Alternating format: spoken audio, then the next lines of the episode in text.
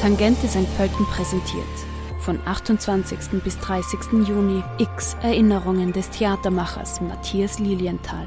Was erwartet uns hinter der Wohnungstür, in der verlassenen Fabrik, im versteckten Vereinsheim?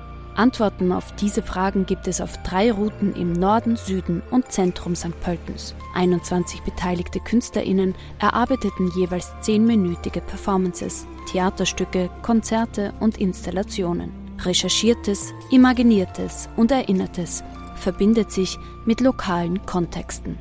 X Erinnerungen von Matthias Lilienthal von 28. bis 30. Juni beim Tangente Festival St. Pölten.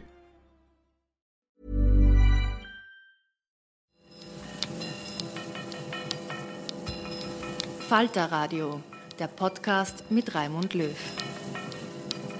Herzlich willkommen zum Falter Radio für Donnerstag, den 31. Mai 2018. Anna Goldenberg hier. Raimund Löw pausiert gerade, denn er schreibt sein Buch über China fertig. Vor ziemlich genau drei Monaten, am 28. Februar 2018, fand im Bundesamt für Verfassungsschutz und Terrorismusbekämpfung eine Hausdurchsuchung statt. Die BVT-Affäre, wie sie dann genannt wurde, von Anfang an verfolgt, haben die Investigativjournalisten, die heute bei mir im Studio sitzen. Anna Thalhammer, Innenpolitikredakteurin bei der Tageszeitung Die Presse. Hallo. Hallo. Michael Nickbasch, Leiter des Wirtschaftsressorts des Wochenmagazins Profil. Hallo. Hallo. Und der Falter, der den gesamten Ermittlungsakt nun erhalten hat. Chefredakteur Florian Klenk ist hier, um darüber zu berichten. Hallo. Hallo. Seit, seit die Falter-Geschichte gestern online ging, geben sich hier in der Falter-Redaktion ähm, Fernsehteams aus dem In- und Ausland die Klinke in die Hand. SPÖ-Chef Christian Kern hat auf Facebook den Rücktritt von Innenminister Herbert Kickel gefordert. Diese Affäre hat sich mit dem heutigen Tag beschleunigt, weil über Medien, über den Falter bekannt geworden ist, äh, die internen E-Mails der Beamten, die hier betroffen sind. Und ich muss sagen, das, was da jetzt ans Tageslicht kommt, ist wirklich ganz besonders besorgniserregend. Was wir sehen, ist ein Anschlag auf die Sicherheit Österreichs. Was wir hier erleben, ist ein Anschlag auf die Rechtsstaatlichkeit. Ein von der FPÖ dirigiertes rechtsrechtes Netzwerk unterwandert unseren Sicherheitsapparat. Das ist in der Tat beunruhigend. Florian Klenk, warum ist Christian Kern so beunruhigt? Was haben Sie da ermittelt? Naja, Christian Kern ist aus zweierlei Gründen beunruhigt. Das müsste eigentlich nicht nur Christian Kern beunruhigt sein, sondern sollte eigentlich das ganze Land beunruhigt sein. Ähm, es gibt zwei zentrale Vorwürfe. Der Vorwurf eins ist, dass eine äh, Chefermittlerin gegen Rechtsextremismus beklagt, dass sie in ihren Ermittlungen behindert wird, dass sie gemobbt wird, dass man sie rauswerfen will und zwar nicht irgendwer, sondern der Dienstgeber, also äh, Herbert Kickel, wir sind ja in einer monokratischen Behörde, und dass sie mittlerweile Angst hat, äh, einer Hetzjagd ausgesetzt zu sein. Diese Ermittlerin ist sozusagen ein Kollateralschaden der Hausdurchsuchung, die ist Zeugin in dem Verfahren, die hat mit diesen ganzen Vorwürfen, die da kursieren, überhaupt nichts zu tun, aber man hat bei der Hausdurchsuchung ihre Dokumente mitgenommen, äh, gespiegelt, also kopiert und, ähm, und ihr äh, erst zwei Monate später zurückgegeben. Erster Fall. Zweiter Fall, zwei IT-Techniker, sogenannte Systemadministratoren, beklagen, dass eine Festplatte sichergestellt wurde, und zwar eine sogenannte Recovery Backup Festplatte. Das braucht man, Organis jede Organisation hat sowas, falls die Computer irgendwie kaputt gehen. Und auf dieser Festplatte sind die sensibelsten Daten der Republik drauf unter anderem eine Kopie des sogenannten Neptun-Netzwerkes. Das muss man sich vorstellen wie eine Art Facebook der äh, Geheimdienste Europas, auf denen die sich austauschen und miteinander mailen, eine Art Mail-Server, eine Kommunikationsplattform. Sie haben beschlagnahmt äh, die sogenannte zentrale Quellenbewirtschaftung. Das ist eine Datei, in der die Zundgelder verwaltet werden und die Quellen des österreichischen Verfassungsschutzes festgehalten werden. Also Leute, die unter Einsatz ihres Lebens möglicherweise Informationen an den österreichischen Nachrichtendienst geben, die geheim bleiben müssen. Und es gibt äh, eine, eine Datenbank namens, ähm, äh, ich übersetze es, eine, eine, eine Arbeitsgruppe gegen Terrorismus, wo auch internationale Behörden sich austauschen. Was heißt das? Dass internationale Nachrichtendienste Informationen an den österreichischen Nachrichtendienst geben, Soft-Informationen, und die jetzt irgendwo bei der Staatsanwaltschaft liegen. Und die Staatsanwaltschaft bestätigt das und sagt, wir haben diese Daten kopiert und wir schauen uns das jetzt an und wir entscheiden dann, welche Daten wir in den Akt geben und welche wir wieder zurückgeben. Das wäre in jedem anderen Land ein Staatsskandal, weil Geheimdienste darauf vertrauen können, dass die Justiz eben gerade nicht diese Daten einfach so bekommt und es nicht einfach nur im Ermessen einer Staatsanwältin liegt, was in den Akt wandert. Warum ist das Wandern in den Akt so ähm, gefährlich? Weil in einem Akt, in einem Rechtsstaat die Beschuldigten, aber auch die Opfer Akteneinsicht haben. Und eines der Opfer in diesem Akt ist die Demokratische Republik Nordkorea, also ein kommunistischer Unrechtsstaat, der auf der ganzen Welt äh, Verbrechen begeht, der Agenten einschleust und der in Wien die größte Botschaft der ganzen Welt hat. Und dieser Staat könnte jederzeit einen Anwalt nehmen und in den Akt hineinschauen. In diesem Akt liegt, wie der Kollege Nickbasch im Profil ja aufgedeckt hat, auch eine Liste mit ungefähr 300 Namen. Auch wir haben diese Liste, die gibt es tatsächlich, da sind wirklich die Namen drauf. Ähm, und es ist in diesem Akt drinnen auch schon einsehbar die Protokolle der Hausdurchsuchung mit Fotos der Beamten. Man sieht sogar die Kinderzimmer einzelner Beamten, man sieht, wo sie wohnen, man sieht Grundrisspläne. Also alles, was hochsensibel ist, was auch die Ermittler schützt, liegt in diesem Akt schon drinnen und kann von jedem Anwalt kopiert werden und kann auch ganz legal von jedem Anwalt weitergegeben werden, wenn das den Beschuldigten dient. Und das ist, und jetzt buhuhu, lüften wir ein Geheimnis, auch der Grund, warum wir Journalisten diese Akten haben. Die haben wir nicht aus dem Bundesamt für Verfassungsschutz und wir haben sie nicht von korrupten Staatsanwälten, sondern wir haben sie von entweder Opfer- oder Beschuldigtenvertretern, die sagen, dass sie auf Missstände hinweisen wollen und daher unter dem Siegel des Redaktionsgeheimnisses uns diese Dokumente zumindest einsehen lassen. Sie haben, haben Sie den gesamten Akt bekommen? Liegt er bei Ihnen am Schreibtisch? Ich konnte den gesamten Akt lesen und habe mir von den wichtigsten Teilen, die für mich am wichtigsten waren, äh, auch äh, Kopien genommen. Ja, Nordkorea, das wurde jetzt schon erwähnt. Das war ja ganz am Anfang von der Affäre auch ein Thema. Da ging es um nordkoreanische Passrohlinge, die weitergegeben wurden. Was ist da die Geschichte? Ist das normal in Geheimdiensten? Kommt darauf an, wie man fragt. Also die Genesis der Nordkorea-Geschichte ist, dass im Jahr 2016 die österreichische Staatsdruckerei, ein privates Unternehmen, das im Einflussbereich von zwei Investoren steht, Staatsdruckerei heißt aber tatsächlich mit dem Staat nichts mehr zu tun hat, den Auftrag der Volksrepublik Nordkorea bekommen hat, ähm, nordkoreanische Reisepässe in Wien zu drucken. Das sind zunächst einmal, äh, ist das nicht viel mehr als äh, blankes Papier. Teil des Auftrags war natürlich auch die Software und die Maschinen, die es braucht, um diese Pässe dann in weiterer Folge zu personalisieren. Diesen Auftrag hat Nordkorea an die Staatsdruckerei gegeben und die Staatsdruckerei hat diesen Auftrag auch erfüllt. Die hat ca. 190.000 Reisepässe an Nordkorea geliefert. Äh, in weiterer Folge kam es rund um diesen Auftrag auch zu einer Verbindung zwischen dem BVT und der Staatsdruckerei. Die Staatsdruckerei hat äh, offensichtlich aus eigenem Antrieb dem BVT äh, drei Pass drei dieser Passmuster übergeben, einen Dienstpass, einen Reisepass und einen Diplomatenpass. Äh, Verzeihung, 30 hat sie übergeben, so muss man sagen. 30 Stück wurden übergeben. Bis hierhin handelt es sich noch um eine äh, Kooperation ähm, auf, auf, auf sicherheitspolizeilicher Ebene. Das Problem, das anschließend aufgetaucht ist, und das ist auch ein Teil der Ermittlungen, äh, die jetzt bestehen, ist, dass drei von diesen 30 Pässen in weiterer Folge an den südkoreanischen Geheimdienst NIS übergeben wurden war das strafrechtlich problematisch? Das muss die Staatsanwaltschaft prüfen. Nach allem, was wir bisher gesehen haben, ähm, war es eine ungewöhnliche, aber letztlich dann doch übliche Kooperation. Warum? Normalerweise liefern die Staaten selbst, die haben ja Interesse daran, dass ihre Bürger unbehelligt reisen können. Normalerweise liefern die Staaten selbst diese Pässe an andere Staaten, beziehungsweise deren Dienste oder polizeiliche Einrichtungen. Der klassische Weg wäre gewesen, dass die Nordkoreaner diese Stücke dem Bundeskriminalamt in Österreich übergeben zwecks äh, Überprüfung. So sehen unsere neuen Pässe aus. Das ist nicht geschehen. Die Nordkoreaner haben das interessanterweise schon gemacht, aber zum Beispiel mit den Kanadiern. Also das ist dokumentiert, das ist auch im Akt. Da gibt es ein, ein, ein, ein Schreiben der Nordkoreaner an die Kanadier, so schauen unsere neuen Reisepässe aus. Das ist in Österreich nicht passiert, da ist es eher informell gelaufen. Ähm, verdächtigt wären nun jedenfalls zwei BVD-Mitarbeiter, dass sie die Rechte Nordkoreas verletzt haben könnten, weil sie den Nordkoreaner nicht gefragt haben, ob sie damit einverstanden sind.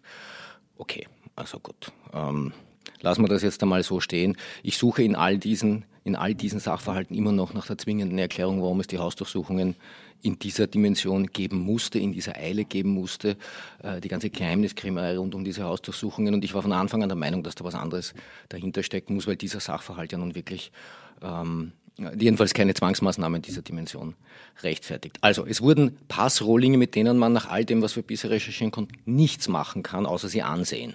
Ja, also man kann sie nicht personalisieren, man kann sie nicht einsetzen, einsatzfähig machen. Das sagt auch die Staatsdruckerei selbst. Die hat mittlerweile, auch das ist im Akt zu ersehen, ein Schreiben gerichtet. Ähm, an das Innenministerium bzw. die Staatsanwaltschaft, wo sie äh, festgehalten haben, ja, wir haben diese Passrohlinge, Passmuster, Passrohlinge äh, übergeben. Man kann damit aber nichts machen, außer, außer nur festzustellen, okay, so sehen halt neue nordkoreanische Reisepässe aus. Die Staatsdruckerei scheint mit all dem gar kein Problem gehabt zu haben, verweist auch auf äh, eine Kooperation äh, im, im Sicherheitsbereich. Ähm, im Gegenteil, sie sagt sogar, wir wollten das melden, weil wir Schaden abwenden wollten. Und sie müssen das melden ans, äh, ich glaube, ans äh, Wirtschaftsministerium und das Wirtschaftsministerium meldet es dem Innenministerium und das Innenministerium schickt dann jemanden dorthin und die überprüfen das und die sagen, dieser Ausfall ist okay. Das war, sonst das sie nämlich, Vorfeld des Auftrags. Genau, ja, sonst hätten sie wickeln. Nicht? Und deswegen geben wir euch die Rohlinge und die geben die Rohlinge weiter. Aber das heißt, diese nordkoreanischen Passrohlinge, die waren dann offiziell einer der Gründe für diese Hausdurchsuchungen am 28. Februar. Es gab einen Bestechungsvorwurf, das muss man vielleicht dazu sagen. Es gab den Vorwurf, dass einer der Beamten dafür, dass er diese Pässe den Südkoreanern gegeben hat. Und zwar, jede österreichische Geheimdienstaffäre muss beim Heurigen spielen. Beim Heurigen ähm, hat ihnen Pässe gegeben und eine Tracht wurde gekauft, entnehme der Akte. Da mussten ein paar Beamte 50 Euro abgeben, damit man den südkoreanischen Agenten eine Tracht kauft. Und man hat den Vorwurf erhoben, dass hier möglicherweise eine Bestechung vorliegt, weil einer der Beamten dann nach Südkorea gefahren ist und angeblich dort Urlaub gemacht hat. Es war aber kein Urlaub, sondern es war eine amtlich bewilligte und auch in den Akten festgehaltene Dienstreise. Wie im Übrigen auch diese Pässe Pässe nicht äh, über den Tisch gewandert sind, weil irgendjemand jetzt gesagt hat, die nehme ich mit und gebe sie. Natürlich hat der Vorgesetzte, der jetzt auch einer der Hauptbelastungszeugen ist, gewusst, dass diese Pässe existieren und was man damit vorhat. Was vielleicht besonders interessant ist, um, um, um auch zu sehen, vor welchen Schwierigkeiten wir im, im Zuge von Recherchen standen als Journalisten. Äh, wir haben ja im Herbst vergangenen Jahres diesen Fall aufgegriffen, der ja in diesem ominösen äh, anonymen ähm, äh, Konvolut geschildert war, übrigens maßlos übertrieben. Was also war dieses anonyme Konvolut? Die, die, Geschichte, über die wir reden, fußt zu einem nicht unerheblichen Teil auf einem, auf einem mehrseitigen ähm, Konvolut, wie man es jetzt nennt. Das war eine, eine, eigentlich eine lose Sammlung von, von anonymen Zuschriften, in denen eine ganze Reihe von teils sehr massiven Vorwürfen gegen eine ganze Gruppe von Personen äh, im, im, Innenministerium, also insbesondere den äh, damaligen äh, Sektionschef im Innenministerium Kloib Müller, aber eben auch einzelne BVD-Mitarbeiter, übrigens nicht den BVD-Direktor Griedling, der kam da nie vor. Erhoben auch gegen Journalisten, auch, auch gegen uns, uns zwei, ja, wir zwei ja. kommen auch vor. Ja. Was wir alles gemacht haben. also äh, äh, bizarres Zeug. Ja. Und ähm, dieses Konvolut ging von wem an wen? Von wem wüssten wir alle gern, der, der, der vermutete Verfasser, der der Abteilungsleiter, den die Kollegin Dahlhammer jetzt gerade ins Spiel gebracht hat, behauptet, er sei es nicht gewesen. Ähm, wie ich höre, interessiert sich ähm, interessiert man sich von Seiten der Justiz jetzt immer mehr dafür, wer das eigentlich geschrieben hat, weil klarerweise diente das einem Zweck. Also dieses, dieses Konvolut wurde auf die Reise geschickt, es landete bei Journalisten, bei Staatsanwälten, bei Politikern und setzte ein Ermittlungsverfahren in Gang, das dann an Schärfe gewann, als das Innenministerium sich nach dem Jahreswechsel 2018-2019 äh, äh, Verzeihung, 2017, 2018 äh, zu involvieren begann. Dazu kommen wir, glaube ich, eh noch. Und das Innenministerium hat uns Journalisten, das kann jeder nachlesen, in einer Presseaussendung gesagt, Vorsicht, wenn ihr aus diesem Konvolut zitiert, insbesondere wenn es um diese nordkoreanischen Reisepässe geht, diese Vorwürfe können wir widerlegen. Es gibt einen, eine, einen Schreiben der Generaldirektorin für die öffentliche Sicherheit, Michaela Kardes, an den äh, Innenminister äh, ein Schreiben, das der Herr Griedling verfasst hat, das ihm vorgelegt hat und da steht drin, dass das alles eine legale Aktion Das war unter Innenminister Kickel? Sobotka, Sobotka, das war schon im letzten Jahr. Ja, und schon unter Sobotka haben die öffentlich gesagt, Vorsicht, liebe Journalisten, schreibt nicht alles, was in einer anonymen Anzeige drinnen steht. Und genau diese Anzeige wird auf einmal wieder hochgekocht. Also die Suppe war dünn, die Suppe war kalt und jemand dreht jetzt den Herd auf, macht die Suppe wieder heiß und zwar genau in der Woche, in der die Neubestellung oder die Wiederbestellung vom BVD-Direktor Gredling ansteht. Und da sind wir jetzt im hochpolitischen Bereich. In genau dieser Woche ruft der Herr Goldmüller, das ist der Generalsekretär im Innenministerium, Goldgruber, Entschuldigung, nicht Goldmüller, Goldgruber, ähm, ruft er an äh, bei einem Wiener Anwalt, beim Gabriel Lanzke und sagt, äh, deine Daten sind da gestohlen worden. Das ist die zweite, die zweite ähm, Facette, dass einem Anwalt die Daten weggenommen wurden. Er sagt, deine Daten könnten hier gestohlen ist, worden ist sein. Ist da was dran an dem Vorwurf? Äh, es, hat, es, wurden dem Anwalt Lansky tatsächlich die Daten äh, gestohlen und zwar auf einem Server in Luxemburg. Er hat seine Kanzleidaten ähm, auf einem Server in Luxemburg deponiert gehabt. Dort hat sie ein, ein, jemand, der das gehabt hat, verwahrt und hat sie weitergegeben. Und dieses, diese Daten sind äh, auch an Journalisten gewandert, sind an Behörden gewandert, wurden auch von Anwälten an, die, an das BVD weitergegeben. Ähm, diese Daten darf man aber nicht verwenden seitens der Behörden, weil sie einen Anwaltsserver betreffen und daher einer besonderen Geheimhaltung unterliegen. Das hat der Herr Lansky durchgesetzt. Und er glaubt jetzt, das ist wahrscheinlich nicht ganz falsch, dass hier ÖVP-nahe Beamte einen besonderen Pick auf ihn hatten und seine Daten möglicherweise kopiert haben. Es gibt Weil aber keinen Lansky Be gilt als, als SPÖner. Ja. Mhm. So, es gibt aber da, dahingehend auch keinen Beweis. Äh, die Person, die diesen Vorwurf erhoben hat, schwächt diesen Vorwurf dann extrem ab. Sie sagt zuerst, also es ist alles kopiert worden, dann sagt die Person aus, nein, das ist gar nicht kopiert worden, sondern der hat vielleicht nur gefragt, dass er das kopiert. Also es wird immer, immer schwammiger und schwächer. Also die Vorwürfe, die da kursieren, sind in Wirklichkeit heiße Luft. Darf ich dir noch kurz einhaken, was das Konvolut betrifft. Ich weiß nicht, was eure Information im, im Herbst war, aber auch ich habe dann nach dem Kollegen Nick Basch ähm, angefangen zum Recherchieren. Und meine informelle Auskunft von der Wirtschafts- und Korruptionsstaatsanwaltschaft war damals, höchstwahrscheinlich stellen wir das Verfahren ein, weil soweit wir das beurteilen können, ist an den Vorwürfen nichts dran. Umso eigenartiger, dass sie Monate später mit einer neuen politischen, also mit neuen politischen Verantwortlichen dann das doch als so relevant empfinden, dass man derartige Aktionen setzen das muss. Das sind jetzt die Vorwürfe gegen den BVT-Chef Griedling, oder? Alle möglichen, ja, werden alle möglichen Leute angeschüttet. Ähm, man kann aber viele dieser Vorwürfe, wenn man nur ein bisschen recherchiert, kommt man drauf, das ist ein Blödsinn. Ne? Ja, und jetzt passiert was ganz Spannendes. Jetzt kommen einzelne Medien her, ziehen diese Vorwürfe raus und machen daraus Geschichten und sagen, oh, da gibt es den Vorwurf gegen den und der Vorwurf gegen den und der steckt unter der Decke mit dem. Und dadurch entsteht eine totale Verwirrung in der Öffentlichkeit. Jetzt vor kurzem zum Beispiel gab es also ein bekannter Milliardär, hätte einen Beamten bestochen. Es gibt aber eigentlich keine, es gibt keinen Beweis dafür. Ja? Vielleicht war das so, aber es gibt keinen Beweis, keine Kontenbewegungen, keine Einzahlungsbelege, gar nichts. Ja? Auch kein, letztlich auch kein wirkliches Motiv. So wie es formuliert ist, ist es höchst unglaubwürdig. So, jetzt ist die Öffentlichkeit völlig verwirrt, weil manche Kollegen äh, diese, diese kleinen Geschichteln bringen, so wie wenn man irgendwas Neues entdeckt hätte.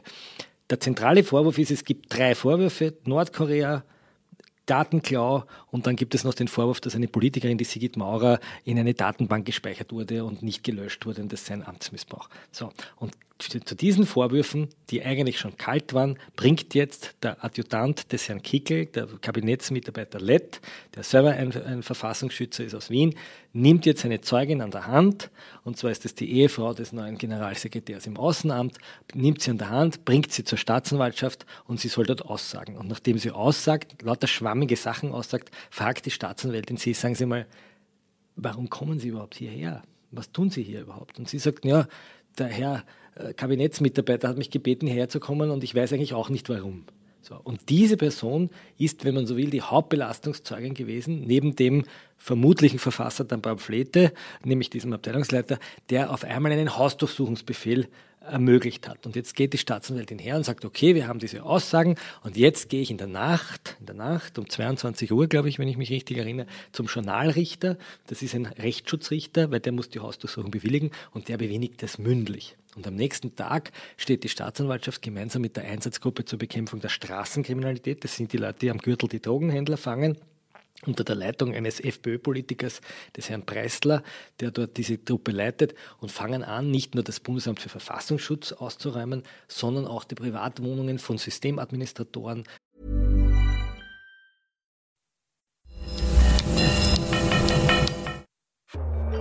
Tangente St. Pölten präsentiert. Von 28. bis 30. Juni X Erinnerungen des Theatermachers Matthias Lilienthal. Was erwartet uns hinter der Wohnungstür, in der verlassenen Fabrik, im versteckten Vereinsheim? Antworten auf diese Fragen gibt es auf drei Routen im Norden, Süden und Zentrum St. Pöltens. 21 beteiligte KünstlerInnen erarbeiteten jeweils zehnminütige Performances, Theaterstücke, Konzerte und Installationen. Recherchiertes, Imaginiertes und Erinnertes verbindet sich mit lokalen Kontexten. X Erinnerungen von Matthias Lilienthal von 28. bis 30. Juni beim Tangente Festival St. Pölten.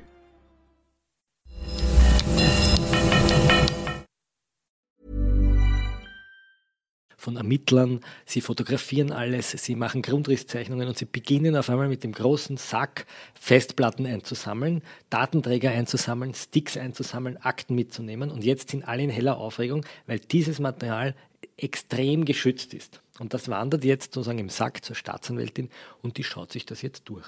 Ja? Und jetzt wandern einzelne Teile davon in den Akt und wir können auf einmal alle lesen, was da drinnen in diesem BVD passiert. Unter anderem wissen wir jetzt zum Beispiel, dass das österreichische BVD die nordkoreanische Botschaft observiert hat. Ich darf das hier sagen, ich habe ausdrücklich gefragt, ob wir diese Information verbreiten dürfen oder ob wir irgendeinen österreichischen Botschaftsangehörigen äh, gefährden. Aber wir wissen jetzt, es gibt eine Operation Sonnenstrahl und die österreichischen Agenten beschatten die nordkoreanischen. Das ist ziemlich peinlich, dass sowas öffentlich wird. Aber es wird deshalb öffentlich, weil es die Staatsanwältin in den Akt hineinlegt, in den jeder Akteneinsicht hat. Und das ist für die Zusammenarbeit mit anderen Geheimdiensten insgesamt eine sicherheitspolitische Katastrophe. Die Suspendierung von Griedling, was hat die jetzt damit zu tun? Der ist ja jetzt wieder im Amt. Ja, das ist eine gute Frage, was er damit zu tun hat. Ursprünglich nämlich eigentlich nichts. Also wie der da reinkommt, ist interessant. Der findet sich im Konvolut nicht. Und wenn man den Herrn Lansky fragt, hat der eigenartigerweise auch irgendwie sehr spannend verteidigt er den Herrn Griedling ähm, sehr gerne und sehr oft und sagt, er weiß gar nicht, wie er dazu kommt, weil es ist der beste BVD-Direktor aller Zeiten. Aber dadurch, dass er Chef ist, ist er halt natürlich mitverantwortlich. Der Peter Griedling wurde suspendiert, weil man ihm auch vorgeworfen hat, dass er nicht angeordnet hätte, gewisse Daten zu löschen. Er ist dagegen vorgegangen gerichtlich und die haben ihm Recht gegeben. Und seitdem, seit letzten Mittwoch ist er wieder in Amt und Würden. Zurück als Direktor des BVD und will man dem Herrn Kickel Glauben schenken, soll er das auch einmal bleiben.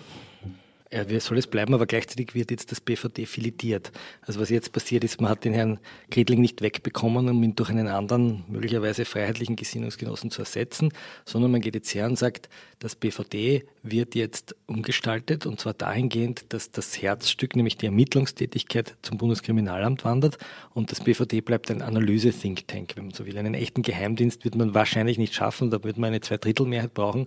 Also wird das BVD in Wirklichkeit eine Art Polizeiakademie für Sicherheitsfragen werden. Also nicht mehr das, was es einmal war, und das andere wandert zum Bundeskriminalamt. Und dort werden wahrscheinlich die Parteifreunde äh, versorgt werden. Naja, Nachrichtendienst soll der Rest werden. Ja, aber ohne Ermittlungskompetenzen. Es ist ja was höchst Sonderbares passiert. Gestern gab es eine Pressekonferenz, die äh, man noch in der TVT, zumindest im ORF, ansehen kann eine Zeit lang. Ich kann jedem nur empfehlen, sich diese Pressekonferenz ohne Ton anzuschauen. Also nur, die, nur, in, die, nur in die Gesichter der Anwesenden, insbesondere des Innenministers Kickel und BVT-Direktor Kriegling zu schauen, ähm, sagt dann eh alles. Was gestern passiert ist, ist insofern bemerkenswert, als dass der Innenminister den BVD-Direktor, der da erst suspendiert hatte und der sich wieder ins Amt zurückklagen musste, gleichsam mit der Reform des BVD beauftragt hat. Das bedeutet aber zwingend, dass auch der Innenminister mittlerweile nicht mehr so überzeugt sein scheint, dass die Vorwürfe gegen den Gridling valide sind, weil sonst würde ihn ja kaum mit einer Reform beauftragen, wenn er damit rechnen müsste, dass der Gridling demnächst angeklagt wird. Wir reden übrigens von einem Delikt äh, Amtsmissbrauch durch Unterlassung der BVD-Direktor Griedling soll es unterlassen haben, seinen Leuten anzuordnen, dass Daten Dritter gelöscht werden. Ja, also das klingt ein bisschen kompliziert, ist es auch. Ähm, es gibt dafür auch keinen einzigen äh, Beleg zur Stunde. Aber so oder so. Also wenn der Innenminister jetzt äh, Griedling mit der Reform beauftragt, muss der Innenminister davon ausgehen, dass dieses Verfahren gegen Griedling früher oder später eingestellt wird. Das heißt aber auch, das jetzt zu hinterfragen ist, warum äh, das große Trara rund um die Suspendierung gemacht wurde, weil am 13. März war der Innenminister noch überzeugt davon, dass die Vorwürfe so schwerwiegend sind, dass er einer Suspendierung nicht vorbeikommt. Ich hätte eine Antwort drauf und die Antwort lautet, dass der Kickel Macht nicht kann. Entgegen aller unserer, äh, unseres Glaubens haben wir immer gedacht, das ist ein Machttechniker, der Herr Kickel. Das mag vielleicht in einer Partei wie der FPÖ funktionieren, aber in Wirklichkeit weiß er nicht, wie Macht geht. Wenn ein Politiker und wenn Ernst Strasser den Geheimdienstchef loswerden hätte wollen, dann hätte er das Trommel Trommelbonny aus dem Stall geholt und hätte ihm fünf Orden umgehängt, hätte sich bedankt und hätte ihn in die Frühpension geschickt und hat gesagt, wir können dich jetzt nicht mehr brauchen. Kickels Leute haben das versucht über, über die Dreckstour, nämlich über das Bewerfen mit Schmutz und haben aber nicht damit gerechnet, dass wir mittlerweile relativ starke Bundesverwaltungsgerichte haben, die solche äh, äh, Suspendierungen aufheben und dass jeder diese Urteile dann im RIS, im Rechtsinformationssystem lesen kann und da steht drinnen, die Vorwürfe sind lebensfremd.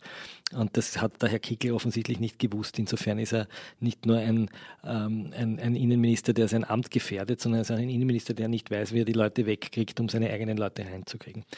Und wenn wir noch irgendwie, weil es ja mittlerweile wieder eine sehr politische Dimension hat, ich persönlich glaube, dass, dass die ÖVP auch versucht, ein bisschen der Wind rauszunehmen, weil der Erste, der gesagt hat, der, Kickel äh, der Herr Gridling bleibt in seinem Amt und natürlich, der ist als Direktor wieder eingesetzt, war nicht der Kickel, sondern war der Blümel, der als Regierungskoordinator irgendwie bester Freund von Sebastian Kurz und Vertrauter da für ganz die, kleine Botschaft deponiert hat. Für die ÖVP ist es natürlich auch insofern unangenehm, weil die Beamten, um die es da geht, zum Teil aus der Partei kommen. Also der Beamte, der jetzt zum Beispiel entlassen wurde, aus einem ganz anderen Grund, nämlich weil er Akten mit nach Hause genommen hat, klassifizierte Akten, die er nicht mitnehmen darf. Der kam eigentlich aus einer Parteiorganisation. Der war bei der jungen ÖVP, der war im, beim Sicherheitssprecher eines Parlamentariers tätig. Und das ist jetzt, und jetzt können wir vielleicht ein bisschen das Thema in die Richtung wechseln, hat man Missstände gefunden im BVD? Ja, das ist ein offensichtlich sehr parteipolitisch besetzter Apparat. Da sitzen nicht die besten Köpfe drinnen, sondern zum Teil sitzen da Leute drinnen, die halt aufgrund ihres Parteibuchs etwas geworden ja, aber sind. Entschuldige, in jedem Ministerium, in jeder. Aber es ist eine Polizeieinheit, ne? da sollten eigentlich schon die Profis sitzen und nicht die Parteifunktionäre. Sollten auch in jedem Ministerium genau. die Profis sitzen. das stimmt. Ähm, das ist das eine. Das zweite, was mir aufgefallen ist, und das wird sicher ein Thema werden, auch für den Urschuss, das sind die Nebentätigkeiten. Wir haben sehr viele IT-Techniker, die im Bundesamt für Verfassungsschutz arbeiten, dort die sensibelsten Daten haben, auch Einblick Einblicke haben in sensible Akten auch von Unternehmen und die dürfen äh, durch die Bank alle Nebentätigkeiten ausüben, nämlich als IT-Consulter oder als Sicherheitsconsulter. Ich finde, dass das eigentlich nicht geht. Entweder zahlt man den Leuten genug Geld, dass sie damit auskommen, aber dass sie sozusagen am Nachmittag aus dem Amt gehen und äh, Firmen in Sicherheitsfragen beraten, finde ich eigentlich nicht in Ordnung. Und das Dritte, vielleicht noch um den Punkt fertig zu sagen, ist ähm, die Frage der, überhaupt der, der, des Schutzes von Daten. Diese Festplatte, die da beschlagnahmt wurde, kugelt auf dem Tisch des IT-Beamten herum ohne Passwort.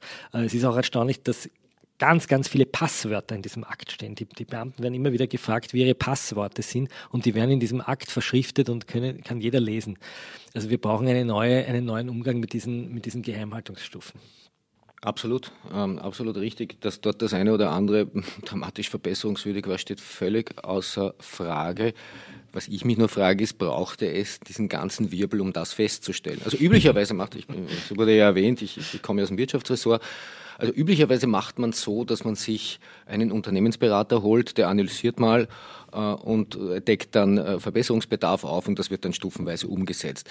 Ähm, die Reform, die Kickl jetzt angekündigt hat, abseits jetzt von der, von der de facto äh, Zerschlagung oder Schwächung des BVD, ist ja auch ein strukturelles Thema. Nicht, wie kann man Arbeitsabläufe verbessern. Für all das jetzt keine Hausdurchsuchungen gebraucht, für all das jetzt äh, keine, keine, keine Einvernahmen gebraucht und vor allem den politischen Wirbel nicht gebraucht das war wohl so gewollt. Ja, ich bin mir nicht sicher, ob die, ob die Akteure, ja, um das BVD in seinen, in, um das BVD so weit zu schwächen oder zu erschüttern, um, um daraus dann Maßnahmen abzuleiten. Personeller Natur, also auch wenn Kickel äh, gestern gesagt hat, das ist übrigens nicht zum ersten Mal, von Umfärben kann keine Rede sein. Ja, was passiert denn jetzt gerade?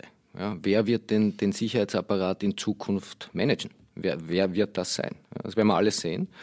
Ähm, ähm, dass aber dass einzelne Akteure jetzt bereits abmontiert wurden, also das, wie, stark Griedling als, als, als äh, Direktor des BVD noch sein kann, das wird man sehen. Ich, also sein Standing hat, seinem Standing war das nicht eben zuträglich. Florian hat bereits angerissen, dass äh, ähm, ein Mitarbeiter entlassen wurde, weil er Akten mit nach Hause genommen hat. Ich maße mir da jetzt kein Urteil an. Ich habe gehört, dass es äh, üblich war im BVD, dass man das gemacht hat. Ich kenne es von anderen Organisationen auch. Ich mache das auch. Ja, okay, jetzt bin ich kein Amtsträger und aber äh, die Dokumente, die ich mit nach Hause nehme, sind auch nicht selten einer gewissen Sensibilität. Na gut, man macht's halt. Ja. Es ja, ist übrigens nicht das erste Mal, dass das passiert. Das ist schon öfter passiert. Das weiß auch der Herr Griedling und ich weiß von einem Fall, wo er sich sehr für einen Mitarbeiter, der übrigens auch ein Zeuge ist in dieser Geschichte, eingesetzt hat, damit ihm also es gab schon eine Verwarnung. Ich habe gesagt, na gut, das geht ich nicht. Ich glaube auch, dass eine Verwarnung aber gereicht hat. Aber es ist, eine Entlassung ist halt schon. es zeigt insgesamt den Umgang. Also wenn man das jetzt vergleichen würde mit einem britischen oder mit einem deutschen Nachrichtendienst, äh, wundert man sich schon, mit welcher sozusagen Offenheit hier sozusagen umgegangen wird. Nicht? Das ist aber alles noch nicht im strafrechtlichen Bereich. Das sind Reformen, die man umsetzen muss. Das, was am Schluss eigentlich stehen bleiben sollte und das, was das Erschütternde ist, meiner Meinung nach ist, und das ist die strukturelle Frage, dass die Staatsanwaltschaft eigentlich ohne Rückfrage bei vorgesetzten Behörden, auch letztlich auch ohne Rückfrage im Ministerium, hier in den Herzbereich des Staates hineinschauen kann. Und da stellt sich schon die Frage, ob nicht wir alle, die wir die Abschaffung des Weisungsrechts gefordert haben und wir alle, die wir gesagt haben, diese Berichtspflicht gehört weg in den Korruptionsgeschichten, weil die hemmt nur die Ermittler, ob wir nicht da übers Ziel hinausgeschossen haben und eigentlich für solche staatspolitisch wichtigen Fälle nicht doch zumindest eine Berichtspflicht äh, an das Ministerium gehen wollte. Im Justizministerium sagen mittlerweile die, die Berichtspflicht heißt, heißt dass sie, wenn eine Hausdurchsuchung geplant ist, muss sie der Minister sozusagen genehmigen. Weil der Minister ist ja letztlich das verantwortliche Organ. Ja, der, der, der, Justizminister ist der oberste Staatsanwalt. Und wir haben aber in Korruptionssachen diese Berichtspflicht während laufender Ermittlungen abgeschafft, weil man früher gesagt hat, die Justizminister bremsen die Korruptionsermittler. Und da kann man nicht schnell genug ermitteln und die verwässern alles. Und darum war man froh, dass diese Korruptionsstaatsanwaltschaft nicht mehr dem Politiker melden muss. Jetzt muss man aber ehrlicherweise sagen, in solchen Fällen wäre es eigentlich schon wichtig, staatspolitisch, dass ein Minister informiert wird, wenn sowas passiert. Jetzt sagen die rund um den Minister, naja, gerade in dem Fall wäre es besonders blöd, weil die FPÖ möchte eine Aufklärung haben in einem Amt, das von der ÖVP dominiert ist. Wie schaut denn das aus, wenn dann der ÖVP-Justizminister da die Untersuchungen verwässert? Ne? Aber zumindest wäre er informiert gewesen. Wir haben jetzt einen Justizminister, der in Wirklichkeit, äh, so wie der BVD-Direktor, eine lame duck ist, weil der wird nicht informiert oder viel zu spät informiert. Sein Generalsekretär Pilnacek, der muss sozusagen wie der Pressesprecher einer Staatsanwältin ausrücken und Dinge verteidigen, über die er offensichtlich auch nur halb informiert informiert wird. Also die Justiz ist in diesem Schauspiel eigentlich die tragische Figur, die sich treiben hat lassen. Und einer der Beamten im BVD nennt es Scheuklappenjustiz. Und ich finde, das trifft es sehr gut. Er sagt, er ist seit 27 Jahren im Dienst. Er hat sowas noch nie erlebt. Er hat immer Angriffe von außen abgewehrt als Verfassungsschützer. Und das ist ein Angriff von innen. Und was ich halt auch finde, wir haben überhaupt keine, keine Kultur, was so ein Nachrichtendienst sein kann. Ich meine, das wäre keine Ahnung, in England, in Deutschland ein, ein, ein Ding der Unmöglichkeit. Und bei uns ist es so behaftet irgendwie, das ist was Schlechtes, das ist was Korruptes, das ist Stasi, ich weiß es nicht. Kann man Aber, sagen, wie gut der österreichische Nachrichtendienst im Vergleich zu anderen Ländern ist? Haltungs- und Wertungsnoten kann ich jetzt nicht vergeben. Naja, man kann nicht. zum Beispiel sagen, in der Frage der Islamismus, im Frage des Islamismus ist ihnen einiges gelungen in ja. letzter Zeit. Ja, Anschläge gab es keine. Ähm, ich glaube auch nicht, dass sie jetzt so Spitzenleistungen machen wie der BND, aber in Wirklichkeit werden sie natürlich hauptsächlich von den Deutschen äh, informiert und die Deutschen werden von den Amerikanern informiert. Ähm, der BVD-Direktor Griedling hat jedenfalls einen sehr guten Ruf. Neulich hat sich der Terrorforscher äh, Peter R. Neumann, der immerhin der OSZE-Beauftragte für Terrorismus war unter der österreichischen OSZE-Präsidentschaft, also ein Mann, den Sebastian Kurz vertraut, der hat gesagt, Griedling ist einer der Besten in Europa. Ähm, Sie haben eine relativ gute Analyseabteilung, was die Radikalisierung betrifft, was den, den Dschihadismus betrifft. Sie haben äh, etliche dschihadistische Zellen ausgehoben und zwar bevor ein Anschlag in Österreich passiert. Also ich würde das Amt nicht hochloben, aber sie haben die Szene im Griff und sie haben die Rechtsextremisten in den, in den Knast geschickt. Ähm, es gelingt ihnen immer wieder, die Leute rund um Küssel habhaft zu werden. Also es ist jetzt keine absolute Gurkentruppe, ja, das muss man schon sagen. Und die Reform könnte das jetzt ändern? Nein, es ist schade, finde ich, ein bisschen, dass die Reform jetzt unter diesem Aspekt diskutiert werden muss, weil das, dass man da drinnen was tun muss, das sagen ja die Mitarbeiter selber auch schon lange, also dass das nicht optimal aufgestellt war ja, die Frage ist halt, wie man nachher dann Posten verteilt, wie es aufgestellt sein soll, wenn man das nur aushöhlt, dass sozusagen die zwei wichtigsten Abteilungen, Terrorismus und Extremismus, zum BKA kommen. Und es bleibt halt der Rest irgendwie da drinnen. Weiß ich nicht, ob das, ob das zielführend ist. Also wenn man es ordentlich macht, glaube ich, muss man das, was dann vom BVD übrig bleibt und was vielleicht sowas wie ein echter Nachrichtendienst sein wird, auch ordentlich ausstatten und das kostet Geld und weiß ich nicht, ob es eins gibt. Ich komme ja an einem zentralen Vorwurf nicht vorbei, ähm, dass, es, dass, wir, dass wir es hier nicht nur mit einer der sensibelsten Einrichtungen des Landes zu tun haben. Also das BVD ist, ist man kann jetzt wirklich davon halten, was man will, aber es ist keine Pommesbude. Also das, da ist jetzt nicht ähm, die Staatsanwaltschaft in Begleitung, in Begleitung einer schrägen Polizeitruppe irgendwo einmarschiert, sondern tatsächlich in den österreichischen Inlandsnachrichtendienst. Ähm, das hätte man vorher wissen müssen. Okay, soll sein. Das Dramatische daran ist, dass, dass die Causa so politisch ist. Dieses Ermittlungsverfahren, so wie es jetzt abgeführt wurde, hätte es in dieser Form nicht gegeben, hätten sich nicht der politische Sekretär des Innenministeriums, der Generalsekretär Goldgruber und zumindest ein Fachreferent persönlich involviert, indem sie zur Staatsanwaltschaft gegangen sind. Ich gebe ja zu bedenken, dass das BVD dem BMI, also dem Innenministerium, unterstellt ist. Also normalerweise müsste ja das Ministerium das BVD vor einer Staatsanwaltschaft der Justiz schützen. Wenn die allzu große Begehrlichkeiten entwickeln und sagen, wir wollen da hineinschauen, dann müsste sich das Innenministerium hinstellen und sagen, Achtung, Staatsschutz, sensibler Bereich. Ihr könnt da nicht einfach mit, quasi mit, dem, der Ramme, mit, dem, mit der, der Ramme, Ramme vorbeischauen. Ja. Hier war das genaue Gegenteil. Das Innenministerium hat dem auch noch Vorschub geleistet. Das Innenministerium, insbesondere in Gestalt des Generalsekretärs, ist aufgetreten bei der Staatsanwaltschaft und hat den Eindruck erweckt, also im Polizeiapparat sind alle korrupt, wir können niemandem vertrauen. Das BVD ist sowieso ein Sauhaufen, dort sitzen lauter Gauner,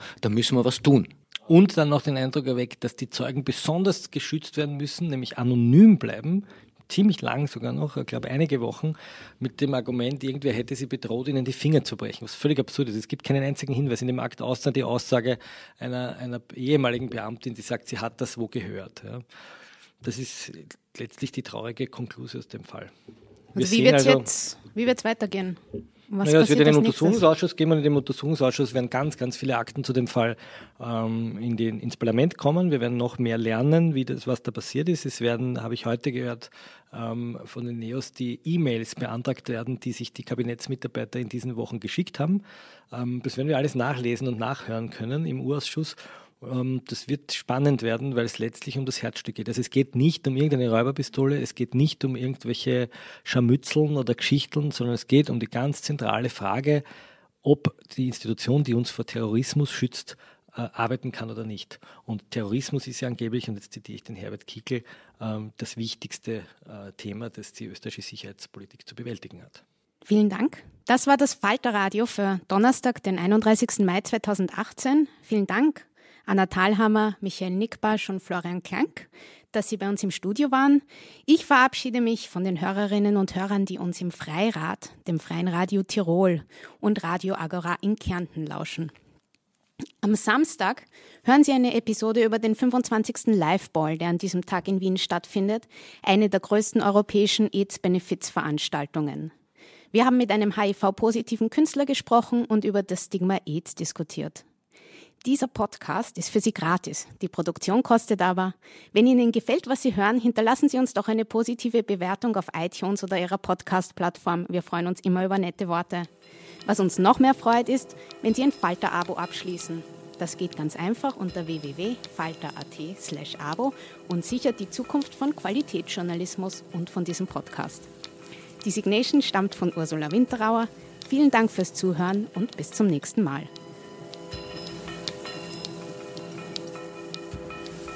Sie hörten das Falterradio, den Podcast mit Raimund Löw.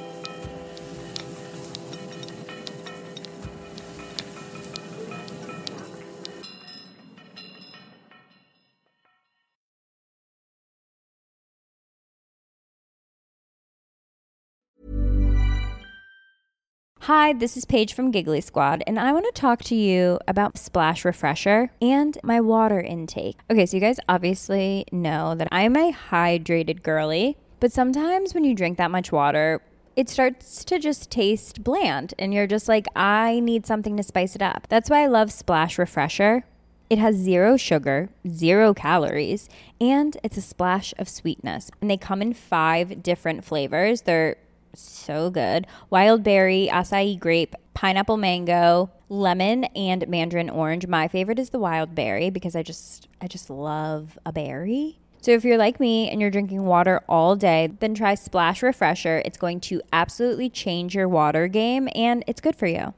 Imagine the softest sheets you've ever felt. Now imagine them getting even softer over time That's what you'll feel with Bowl and Branch's organic cotton sheets. In a recent customer survey, 96% replied that Bowl and Branch sheets get softer with every wash. Start getting your best night's sleep in these sheets that get softer and softer for years to come. Try their sheets with a 30-night guarantee. Plus, get 15% off your first order at bowlandbranch.com. Code BUTTERY. Exclusions apply. See site for details.